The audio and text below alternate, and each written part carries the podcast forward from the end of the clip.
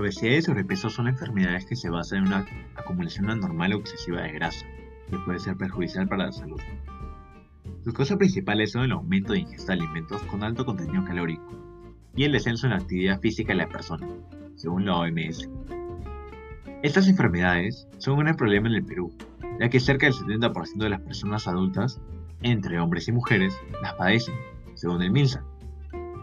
Por ello debemos tener cuidado, debido a que la obesidad y el sobrepeso son factores de riesgo ante el contagio del coronavirus, debido a que esta población tiene más posibilidades de sufrir afecciones cardíacas, accidentes cerebrovasculares, diabetes tipo 2 y distintos tipos de cáncer, según el Centro Nacional para la Información Biotecnológica de Estados Unidos. Por lo cual, en este pequeño podcast, daremos una mirada preventiva a la obesidad relacionada al coronavirus. Según el Instituto de Investigación de Políticas Públicas del Reino Unido, padecer de obesidad o sobrepeso aumenta la posibilidad de terminar en un hospital en un 113%, de requerir atención en UCI en un 74% y de morir por la enfermedad en un 48%. Esto demuestra, en cifras, la grave situación por la cual pasan las personas con obesidad sobrepeso.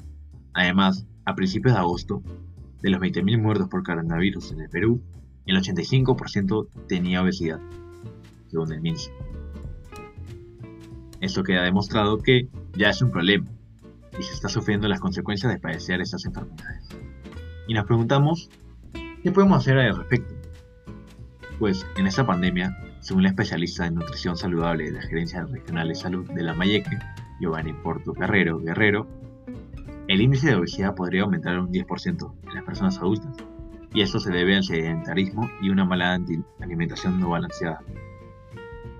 Por ello, debemos comer saludable y realizar actividad física en casa, ya que estas actividades se ven relacionadas a una vida saludable.